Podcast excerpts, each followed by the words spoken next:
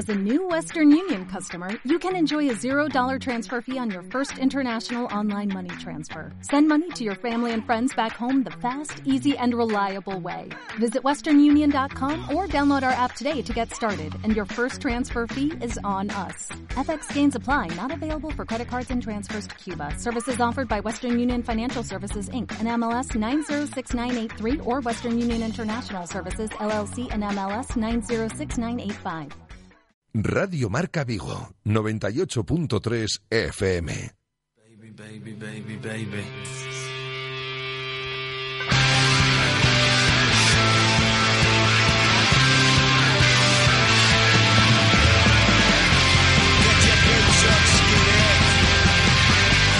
T4 Vigo, con José Ribeiro.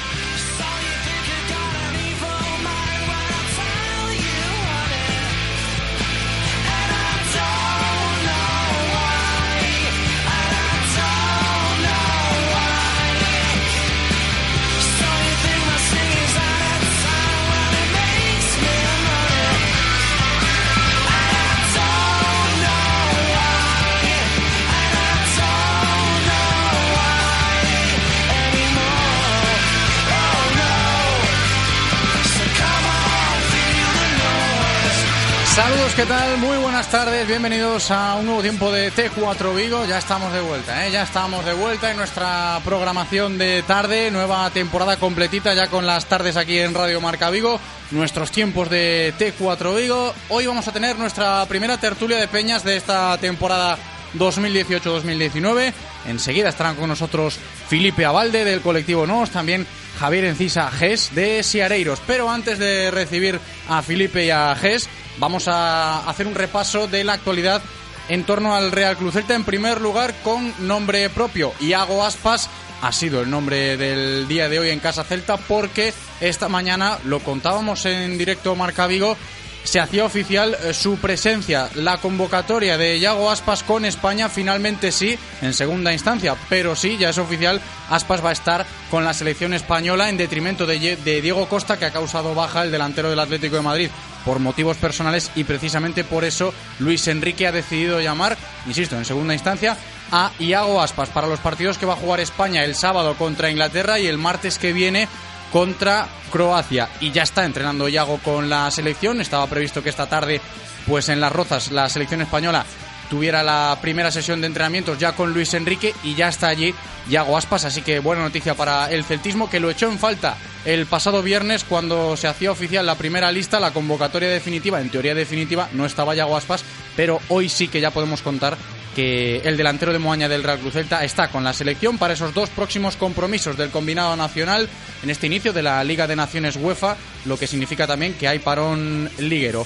Esto por una parte, por la otra también repasamos lo que nos dejó el tremendo partido del Real Cruz Celta el sábado, este sábado pasado contra el Atlético de Madrid en el Municipal Abanca Balaídos, victoria muy pero que muy importante para las aspiraciones del Celta y sobre todo para esas sensaciones tremendamente positivas que tiene ahora el equipo tras haber derrotado al Atlético de Madrid por dos goles a cero, precisamente con goles de Yago Aspas y también de Maxi Gómez, que enseguida escucharemos. Habló el uruguayo en eh, sala de prensa, en zona mixta, perdón, después del partido. Y el que habló también en sala de prensa el sábado después del encuentro fue Antonio Mohamed. Querido por todos ya en el celtismo, ha calado muy pero que muy bien el turco Mohamed en casa celta pero es cauteloso, ¿eh? a pesar de haber conseguido 7 puntos de 9 posibles en este arranque liguero, en estas tres primeras jornadas de liga, Mohamed, después de ganarle al Atlético de Madrid, es cauto y como dice él, esto recién empieza. En los tres partidos que jugamos casi no nos remató nadie. Eh, y bueno, hay que seguir, hay que seguir, esto recién empieza. Eh, el equipo cree en lo que estamos haciendo, que es lo más importante. Los jugadores creen.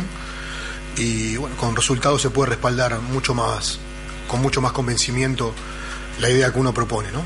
Eh, ayer hablábamos de que el equipo podía modificar a cuatro, cinco o a tres medios o soltar a los tres delanteros y durante el partido hicimos varias veces muchos cambios tácticos y el equipo se acomodó constantemente. Así que en eso también vamos, vamos creciendo como, como grupo. Pero vuelvo a repetir, esto, esto recién empieza, es muy largo, así que hay mucho camino por recorrer. Más sonidos post partido es el Antonio Mohamed, contento con su equipo, evidentemente, pero es eh, sabedor de que esto todavía acaba de empezar, a pesar de que el Celta, pues ahora mismo está en los puestos altos de la tabla clasificatoria de la Primera División, tercero, solo por detrás del Barça y del Real Madrid. Protagonista fue también el sábado el delantero uruguayo Maxi Gómez, con su gol, con su asistencia también a Yago Aspas en el segundo tanto del Real Cruz Celta, un Maxi Gómez que se está poniendo a tono, se está poniendo a punto, a pesar de que, como dice él, pues no tuvo una muy buena pretemporada. Sí, la verdad que, como le decía, muy contento por, por el arranque. Este, sí que no hice una buena pretemporada porque vine lesionado del Mundial. Este, me lesioné con Francia. Cuando entré, en unos primeros minutos me lesioné. Y la verdad que no hice la pretemporada que tenía que hacer, pero bueno, me estoy sintiendo un poco mejor.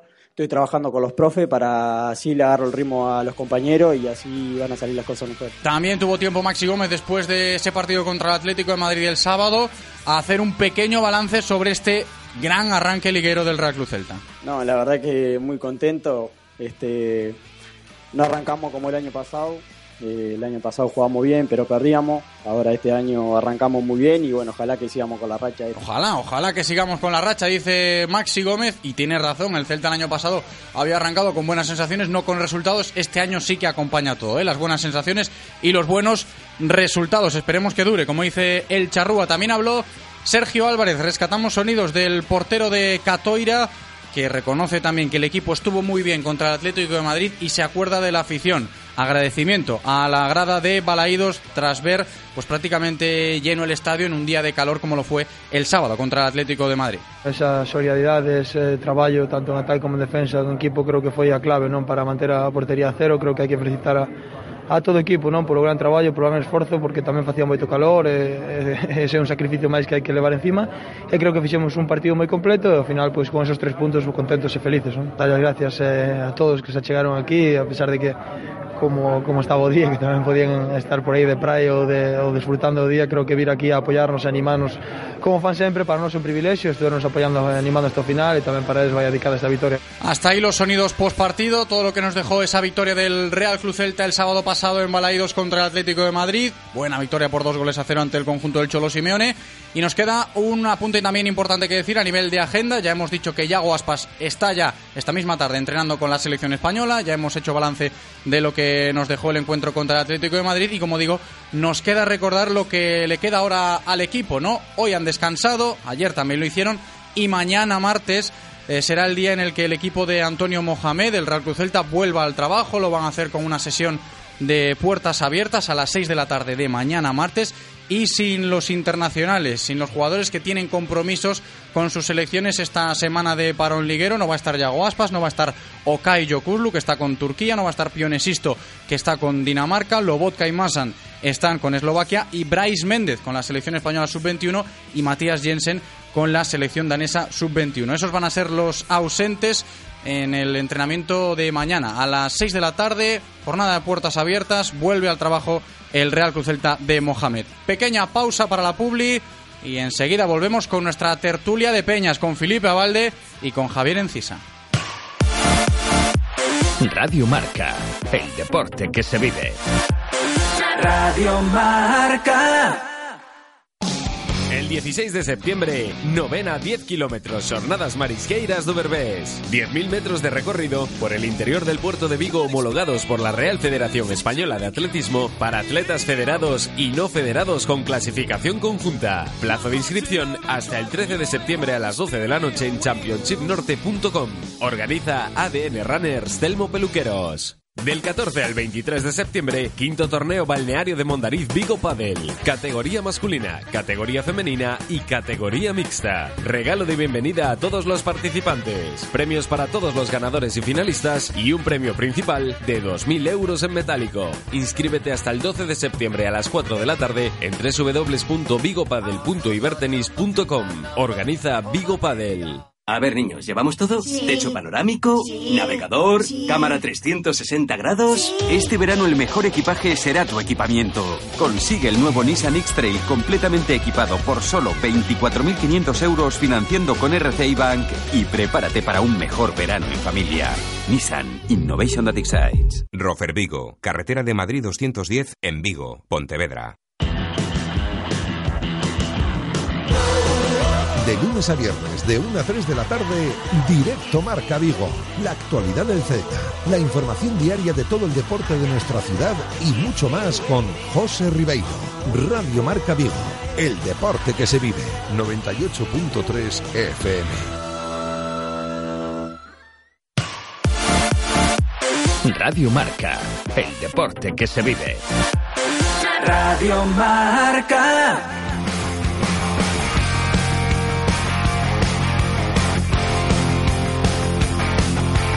T4 Vigo con José Ribeiro.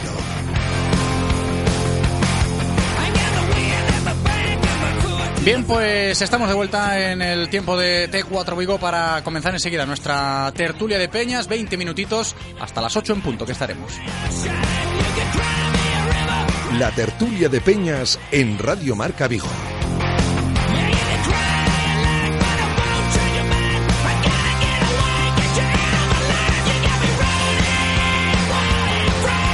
Tertulia de Peñas, la primera de esta temporada aquí en Radio Marca Vigo, que vamos a comenzar con Felipe Avalde del colectivo NOS. ¿Qué tal, Felipe? ¿Cómo estás? ¿Qué tal? Buenas tardes, José. Encantado de volver a las tertulias. Encantado yo también de tenerte aquí como siempre. Bienvenido, Felipe. También Javier Encisa, GES de Siareiros. ¿Qué tal, GES? ¿Cómo estamos? Hola, buenas tardes. Bienvenido, GES. Como hemos comentado ya en la intro de este tiempo de T4 Vigo, buen momento, momento dulce en el que está viviendo el Real Cruz Celta, todo el celtismo después de este gran arranque liguero, ¿no? Siete puntos, ahí están los datos, de nueve posibles. Y yo he hecho mano de estos datos, seguramente muchos de los que nos están escuchando también han echado mano de, de, ellos, pensando en la historia, ¿no? Oye, cada vez que el Celta ha empezado así, esto ha terminado en puestos europeos. No sé cómo lo veis vosotros, y como dice Mohamed, esto recién empieza, pero aún sí. queda mucho, ¿eh? Aún queda mucho por, por jugar, pero ha empezado moi pero como bien. Sí, e quen o diría despois de se falamos de aí dous meses que estábamos todos aí como mosca detrás da orella e non estamos Tú eras de los que pensaban en la pretemporada decir, caray, que claro. no llega la victoria, que no llega la victoria. No, E que non, no. e que non chegou, de feito. E agora, mira, comeza a tempada e o que non chegue é a derrota. Eh, sete puntiños de nove e o equipo vese que, que vai a máis porque este xa era un rival de entidade que se sacou o partido con solvencia A máis de que queda xente importante ou supostamente que vai ser importante longa tempada que aínda se ten que incorporar no equipo. Entón, pois, bueno, de momento pinta ben a cousa. Sí, sobre todo como, como decíamos, el hecho de que pasar el verano sin saber lo que era ganar para Mohamed y, y para la gente del Real Cruz Celta tuvo que ser complicado el hecho de decir caray, nos estamos adaptando a una nueva idea, es una realidad, todavía quedan mecanismos por, por aprenderse del nuevo cuerpo técnico, pero la victoria no llegaba, esto podía llegar a ser una preocupación y cuando empieza lo serio, cuando empieza el campeonato, eso todo es historia y parece que eh, se le ha dado una vuelta de tuerca enorme al equipo. Bueno, más bien, realmente el cambio, ese golpe de timón fue la, la segunda jornada cuando, cuando fuimos a Levante, que la alineación, cuando salió la alineación por internet y todo eso, todo el mundo diciendo, pero este volvió loco, cinco defensas, vamos a jugar atrás, no uh -huh. sé qué y tal. Y fue un partido que hizo un, no sé, hizo una revolución ahí, digamos, porque cambió un poco el dibujo del tal. Luego el, el sábado lo, lo, volvió a cambiar. O sea, yo no sé los analistas, no vi los detalles de los analistas, pero no sé, veías a Roncaglia en banda haciendo marcaje al hombre por el centro del campo. No sé, o sea, hizo ahí un estudio del rival, supongo que, que muy meticuloso y la verdad es que el equipo oye, meterle tres goles, aunque uno no valiera, meterle tres goles sí. al, al, Atlético de Madrid, me cago en diez, eso es muy, sí, sí, sí. Es muy complicado. ¿no? Por eso decíamos que el golpe fue importante y lo reconoció también Antonio Mohamed, el hecho de que eh, es de, de, sobra conocido que lo que se hizo el sábado pues fue un golpe de autoridad para todo el celtismo, para el equipo también, y evidentemente para las aspiraciones de este nuevo cuerpo técnico que dirige Antonio Mohamed. Claro, é dicir, Mohamed tamén é un adestador novo na Liga uh -huh, que estaría esperando a vitoria como aficionado porque, bueno, nunca chegas novo unha Liga eh, que máis e que menos eh, quere que os bons resultados cheguen canto antes pois para coller confianza, que colla confianza os xogadores e que colla a confianza a afición porque mm, o que ben empeza normalmente normalmente ben acaba e ao revés, o que mal empeza pois non sempre acaba como como desesan. Eu máis que nada eh, comentar o tema do partido que non é tanto pola solvencia que en ataque hai gol e moito gol, senón porque o Atlético de Madrid que é supostamente un equipo que vai estar arriba e loitar seguramente polo, polo título de Liga e apenas chegou a portería, uh -huh. lanzamentos desde fora da área, é dicir mm, coas, coas penurias que pasábamos o ano pasado e dous anos en defensa, este ano non é que teñamos gol arriba, é que aparte sí, sí. en defensa sacáronse moitísimos balóns por alto, ficháronse centímetros este ano e o Atlético de Madrid, digamos que claras claras, eh, tuvo unha de Griezmann ao final e, ah, sí. e, e pouco máis. Es que eso estoy convencido que sale ahora mismo y esta semana va a salir en todas las tertulias deportivas de los medios de comunicación locales aquí en Vigo, hablando del Real Cruz Celta, precisamente de esos aspectos defensivos del Celta de Mohamed, Ges, porque es como dice Felipe ahora, te encuentras con un equipo que en las tres primeras jornadas encaja muy poquito, le generan muy poco y los goles que han encajado ha sido uno de penalti y otro de córner en un barullo en el área que se formó ahí contra Claro, es el que español. Teníamos el debate siempre es que tenemos el puesto en la portería muy muy flojo, que si los porteros que tenemos son de la casa y están ahí como de suficiente justo y tal, ¿no? Entonces tú si le plantas delante un equipo que defiende bien, que no lo ponen en apuros y tal, pues oye, realmente yo es que creo que a Sergio ni le tiraron. Bueno, si la de eso costaba esa- ¿eh? En temporadas No, pasadas, cuando se hablaba de esto en Casa Celta. Y luego sorprende la, la- o sea, el- eso, tienes a Griezmann en el campo y a Diego Costa y yo creo que salvo la que comenta Felipe de, de Griezmann del final que tira un tiro cruzado ahí Sí. se le fue, pero es que no y hubo un regalo de Lobozka ahí en la, en la primera hubo parte. también. varios, hubo varios, sí Sí, que- bueno, hubo el regalo de Lobozka y la, y la de Griezmann del final. Y yo creo que no tuvieron así claras, no tuvieron más, ¿sabes? No, por eso lo decíamos, que hablar de esta valía o este poderío del Real Cruz Celta en defensa a estas alturas, sabiendo mm, cómo viene el equipo en temporadas pasadas y que en muchísimas tertulias, en muchísimos análisis, siempre salía el tema de que el talón de Aquiles del Real Cruz Celta, pues jugase quien jugase, entrenase quien entrenase, siempre iba a ser la defensa. Parece que, es cierto, ¿eh? esto acaba de empezar, tres jornadas de liga, pero es otro aire, es otra cara, ¿no? A la hora de ver al equipo plantado Obviamente creo que, con que mecanismos en Casa. Celta sabían onde, onde tiñamos as carencias este ano, pois bueno, eh, Y ficharon a pesar de, perdona Felipe, a pesar de, de que estamos hablando ahora de una mejora sustancial en defensa, Mohamed, y lo hemos escuchado en la rueda de prensa posterior al partido contra el Atlético de Madrid, sigue insistiendo que ahora mismo, pues seguramente en este parón liguero, los mecanismos defensivos seguirán siendo la prioridad a la hora de trabajar, ¿no? Y, y seguro más focalizados ahora que no hay liga en seguir mejorando esa faceta, porque porque a pesar de que se ha empezado bien, eh, es consciente de que se tiene que seguir trabajando por ahí. Sí, pero xa fora diso, de, xa de, de aspectos tácticos ou movimentos tácticos en defensa que obviamente hai que traballalos e se van mecanizando ao longo da tempada, eh, supostamente vai se mellorando, xa me refiro, eh, hubo multitudes, eh, o Atlético non chegou, pero hubo multitud de balóns eh, centros o área, eh, bien balóns por alto, sí, sí. e eh, realmente mm, os centrales tuveron enormes, no, sí. eh, sacaron balóns a, a dar e tomar, E iso, pois, dá confianza. O ano pasado o balón que había aéreo, pois, Sí, había un claro. roseros na bancada porque era un... Ah, este ano, pois, eh, miras que sen problema ningún, laterales e centrales están acertadísimos. Que continúe, que continúe. Lo decía yo este mediodía en la tertulia del directo Marca Vigo, que personalmente a mí, en este caso, particularizando la bueno la predisposición o la actitud de uno de los centrales del Celta, Néstor Araujo. A mí personalmente Néstor me ha sorprendido en estas tres primeras jornadas de liga, después de lo que vimos del central en su llegada en verano, en los partidos de pretemporada, incluso en muchos entrenamientos que yo puedo ver presencialmente, decía, "Mm, no me acaba de convencer. Caray, le ha dado la vuelta a la tortilla y yo seguramente que mucha gente también, pedazo de central que ha fichado el Real Cruz Celta. Si tiene esa confianza que ha demostrado en estos primeros partidos de liga, cuando la competición ya era real. Es que sorprende, no sé, sorprende que fichemos también. O sea, bueno, han fichado jugadores que no han salido tan bien. Tenemos a Enremoro aún, que es la gran, la gran incógnita, ¿no? O el gran fiasco. Pero claro, ves este jugador que llega mexicano. Cuando digo, ah, un mexicano, este nada, este. No, es que a mí me parecía un Como central parece que hasta viene de una lento, sí, un lento, tal, pero ojo. que sudamericano, que lento, que México, otro nivel, no sé qué. Y, joder, contra Atlético, ves que balones aéreos va muy bien. O sea, es contundente, o sea, la saca, la saca. O sea, no hay ninguna duda. Ni... Entonces, claro, ves que la clave, las claves son esas. O sea, un central contundente, Cabral está bien, en defensa cierran bien, tal. O sea, es que no hay, no hay ocasiones. de Después del partido del Mainz, a mí el caso de Néstor me preocupó, pero digo yo, tuvo un mal día, cierto, contra el Mainz y decía yo, "Mm, igual no, no mejora mucho lo que tenía el Real Cruz Celta en defensa, pero sí que es cierto que, que ha callado bocas en ese sentido Néstor Araujo y que está demostrando que puede ser un buen baluarte en la zaga del Real Cruz Celta, como todos, ¿eh? en esos mecanismos que, como dice Mohamed, repitió el esquema de cinco defensas, pero luego lo varía también mucho y mantiene esa postura, no sé cómo lo veis vosotros también, ¿no? de que el esquema es una cosa y la manera de jugar es otra, porque tiene como diferenciado ese aspecto, ¿no? Se juega de una manera independientemente del esquema que salga de inicio. Sí, ademais hai moita diferencia entre o que a, a zona defensiva e a zona de ataque. A zona de ataque todo moito máis anárquico, miramos a un pionesisto que pode estar polo centro, pola dereita, pola sí, esquerda, sí. eh, aspas igual, é dicir, mm, creo que na, na zona de adiante dalle moita libertad aos xogadores, En defensa creo que o gran traballo que está facendo porque, por exemplo, as adaptacións estas de, de Hugo Mayo de, de medio, é dicir, eh, ocupa Sí, unha posición interior, ¿no? exactamente, Estamos- sí, é dicir, sí, sí, dicir, que en defensa sí que está ben tra- está penso que está traballando ben o equipo, pero bueno, eu tampouco quero quero caer no, no optimismo excesivo, non vai a Claro. ser que para a semana que Queda ven estemos muy. aquí ahora di- Sí, pero eso, a ver, discrepando, pero eso bueno, de la libertad, que bueno, lo típico, los aficionados que no tenemos ni idea, decimos, joder, tiene que poner a Maxi y a Aspas, los dos arriba, a su bola, no sé qué. Pues ves eso, que están los dos arriba, libertad total, y eso, y viene por cualquier lado, no sé qué.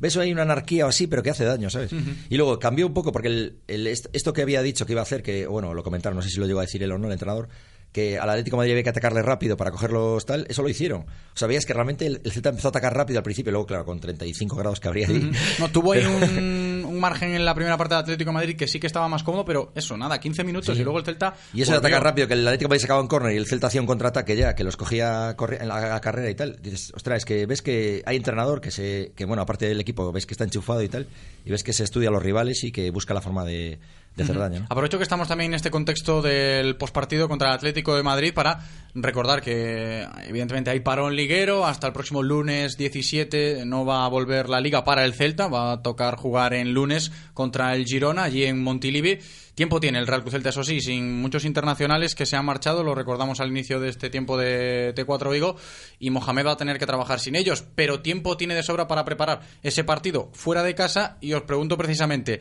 viniendo de dónde viene el Celta, de estas tres primeras jornadas, este seguro que va a ser otro de los temas a tratar a lo largo de, toda la semana en los medios de comunicación locales, en los bares, en las tertulias, en las charlas entre aficionados del Real Cruz Celta, lo del parón, ¿no? ¿A vosotros os gusta? ¿Llega en buen momento? ¿Sería mejor que no hubiera parón? ¿A sabiendas de la carrerilla que tiene el equipo ahora después de este gran arranque o viene bien este pequeño descanso? Vamos por partes, Felipe. A ver, cada un mira, mira a según como, como lleva, dicir, os equipos que, que que non sacaron punto ou están puntuando pouco, seguramente o parón eh, non lle gusta porque quererán puntuar canto antes. Os que están en bo momento, igual porque queremos seguir coa racha, decir, os compromisos internacionais e de seleccións eh, hai que respetalos, sabes que o calendario está feito así, e guste ou non gusten hai, hai que parar. Eu realmente mm, son da opinión de que unha vez que sabes o calendario e sabes que tens que parar non me metería moito niso. Me parece bastante pior por exemplo o tema dos paróns dos paróns nos, nos partidos polo tema do, Al cooling do cansante no, eh, eh pausa eh, de eu, xa, seré que se, se, me estou facendo maior esa non, claro, claro. que outro día era entendible por exemplo decir moitísimo calor partidas 4 e media pois como algo excepcional sí pero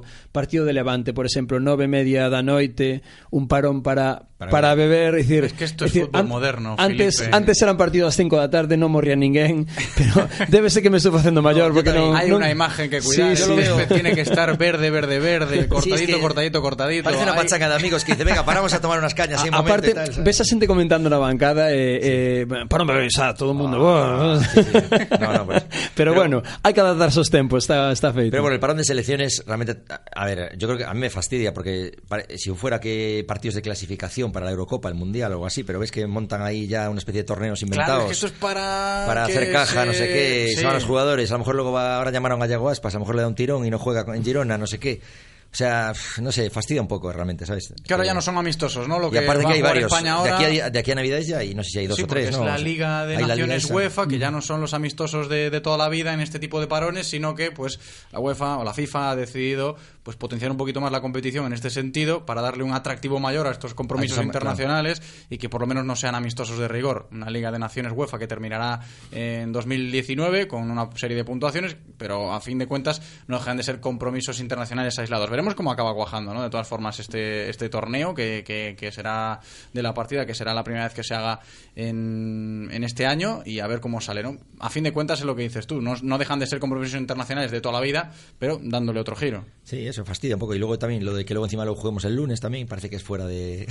que estás ahí fuera de juego totalmente, ¿no? O O sea que- comentábamos antes, fútbol moderno, Sí, pues sí, estas sí, esas cosas, sí. No, el tema de los internacionales, el Celta, pues oye, va a tener que trabajar esta semana, que no hay liga, con buenas ausencias o grandes ausencias, ¿no? Sin ir más lejos la de Yago Aspas, que conocíamos esta mañana, que finalmente sí va a estar con la selección española contra Inglaterra y contra Croacia este próximo sábado y el próximo martes, pero tampoco van a estar esta semana trabajando con el equipo a las órdenes de Mohamed, ni Okai, ni Sisto, ni Lobotka, ni Masan, con sus respectivas selecciones absolutas, ni Bryce con la sub-21 española, ni Jensen con la sub-21 danesa. Jensen que estaba tocado, no sé hasta qué punto ha podido sentar bien que, que se fuera con la selección danesa sub-21, pero a fin de cuentas y también es lo de siempre, ¿no? Que habla muy bien del Real Cruz Celta y eso que hay jugadores como Maxi o como Néstor Araujo que se han quedado fuera de sus selecciones de Uruguay y de México que bien podrían ir también, ¿no? Pero sigue hablando muy bien de cómo está trabajando el Celta a nivel de efectivos, ¿no? A la calidad de sus jugadores, calidad internacional. Filipe. Claro, comentábalo ti, decir, iso fala ben pois da plantilla que tengo Celta, decir, allá no seguramente estábamos desesando pois ter calidad no equipo e internacionais, agora costemos pois ten a, a doble vertente, decir, por un lado tes calidad no campo, tes fichases contrastados, xente importante no mundo do fútbol, pero claro, chegan estas semanas na que antes ya afectaba a Madrid e Barcelona sí. e agora, pois bueno, se tes calidad no campo, obviamente as seleccións tamén que está terceiro, aí detrás está, está de Barcelona e de Real Madrid. A selección máis reclamar os seus os seus futbolistas e bueno, se temos xogadores internacionais pois eh, hai que hai que aceptalo. Uh -huh. No, sí, está claro que es todo va de la mano, ¿no? Si fichas jugadores de nivel, pues luego van a la selección y pues eso, te arriesgas a que se lesionen y todo eso. Mira, aprovecho lo de los jugadores de nivel, ahora que estamos hablando de los internacionales, quedan aproximadamente cinco minutillos para llegar a las 8 en punto de la tarde, nos da tiempo de sobra para, bueno, igual merecería muchísimo más, ¿no? El tema de los eh, buenos jugadores que tiene el Celta ahora mismo y en particular eh, los que han venido este verano. Yo creo que se ha acertado mucho desde la Secretaría Técnica con fichajes en este sentido muy alabados por la afición después de estas tres primeras jornadas de liga y seguro que a muchos se le viene a la cabeza el nombre de Fran Beltrán porque volvió a ser protagonista el chico, el joven medio centro madrileño en el medio del campo del Real Cruz Celta contra el Atlético de Madrid y está siendo la gran novedad en Casa Celta la buena apuesta de Mohamed porque confía plenamente en él. Hasta el propio técnico argentino se sorprendía de la calidad que demuestra Frank con 19 años y siendo su primera temporada en primera división. Claro, non lle temblo puso aparte o adestrador decir, tites a calidad que tengo Celta en esta temporada no medio campo é impresionante. Uh -huh. Hai xogadores que quedan fora das alineacións e dices, como podemos ter esta centro manquillo? Porque claro, que está no campo impresionante. O Mohamed non, a Mohamed non lle tembro o pulso en, en poñelo E a parte a atitude de Fran, de Fran Beltrán viu a comerse o mundo a demostrar que pode xogar en primeira división. Eh, recordo unha xogada a minuto 87 unha contra que tuvemos se botou un sprint de 50 metros ali eh, a, a, ao 100% que digo, pues, claro, iso fan os 19 anos sí, porque, no, bueno. eh, 19 anos e querer querer demostrar, no demostrar eh, eh, facerse un, un oco no, no equipo. É dicir, para min é un fichase boísimo, importante de futuro e aparte atitude, sobre todo destacar atitude do xogador que a vexo en plan que non, non lleve o teito. Además, como lo hizo el Celta, sí. ¿no? La contratación de, de Fran Beltrán, que conviene recordarlo ahora que se habla tanto de, de este chico, de este jugador, de Fran, de cómo el Celta paga esa cláusula de 8 millones justo en los momentos previos a que el Rayo Vallecano se pensara pues renovar al jugador para ponerle una cláusula más alta, que sería ya de 20 millones de euros aproximadamente y el Celta estuvo muy rápido, al margen de las formas, que hubo polémica en su momento, pero sí que acertó de pleno con la contratación. 8 millones se pagaron por Fran Beltrán y está saliendo muy bien. No, y luego viste el cambio que entró Okai, bueno, Okai, no sé el otro nombre, es Okai Yokuslu. que ves que es un jugador que dices, ostras, que ¿qué hacía este tío con el banquillo? Porque ese tío, o sea, se ve un nivel que ves que hay una pelea ahí por los puestos que no, porque va a tener que quedar o él o Lobozka o, uh -huh. o Frank. No, y luego tienes del... a Bryce, luego claro, tamén tienes a Jensen. Quedou que... Bryce fora, Jensen ainda non entrou no equipo, claro, decir, eh, que no medio campo temos eh, temos calidad. Y se ha quedado Jozabed, que también va a ser otro Y ves que, ves que el entrenador más, ¿no? que se fía de, o sea, está entrenando con ellos, los está conociendo y pues considera que Bryce, Bryce está por delante de, de Enremor, que, o sea, uh -huh. digamos que ves que no es, aquí no se juega por el nombre ni por lo que costó el fichaje, sino ni por la edad, o sea, los que los que se lo ganan están jugando. está jugando Frank es porque, porque se lo está ganando, ¿sabes? No es, y ya ves en el campo, que es de los destacados siempre. Sí, encima después del cierre de mercado, eh, esa demarcación de medio centro se ha quedado más colapsada todavía, ¿no? Porque hombres como Radoya o Jozabed, que ahora mismo para Mohamed cuentan, lo ha dicho así literalmente, son parte da plantilla sí. e poden jugar e, son máis efectivos ¿no? en esa zona. Hombre, obviamente, unha vez que, que, que quedan o discurso que ten que facer o adestrador, eh, contan, bueno, temos eh, antecedentes anteriores, recordo a tempada de Luis Enrique, sí, cando, con Orellana, con Orellana dixo uh -huh. que non contaba, e ao final na segunda volta foi un dos indiscutibles sí, sí, do... Claro, claro. É dicir, que a tempada é moi longa, nunca sí. sabes o que pode pasar, eh, as cousas poden dar, dar a volta, pero que a min máis esperanza, máis alegría me dá, e sobre todo eh, o equipo de futuro que hai, porque miramos a o, a media edad do, med, do medio do, do Celta outro día non chegan a 21, 22 anos. Uh -huh. Entón isto é que non é que haya calidad agora, é que podemos ter calidade para, para anos. Mientras no vengan con, la, con el maletín, ¿no? A... seguro, ¿eh? seguro que hay un equipo de futuro. De momento ha empezado muy bien esta temporada 2018-2019, también muy bien esta temporada de Tertulia de Peñas, ¿eh? ha sido estupenda como siempre. Muchísimas gracias, Ges, ha sido un auténtico placer. Abrazo grande, Ges. Gracias a vosotros. Felipe Avalde, ha sido también un auténtico placer. Abrazo grande, Felipe. Gracias a vos.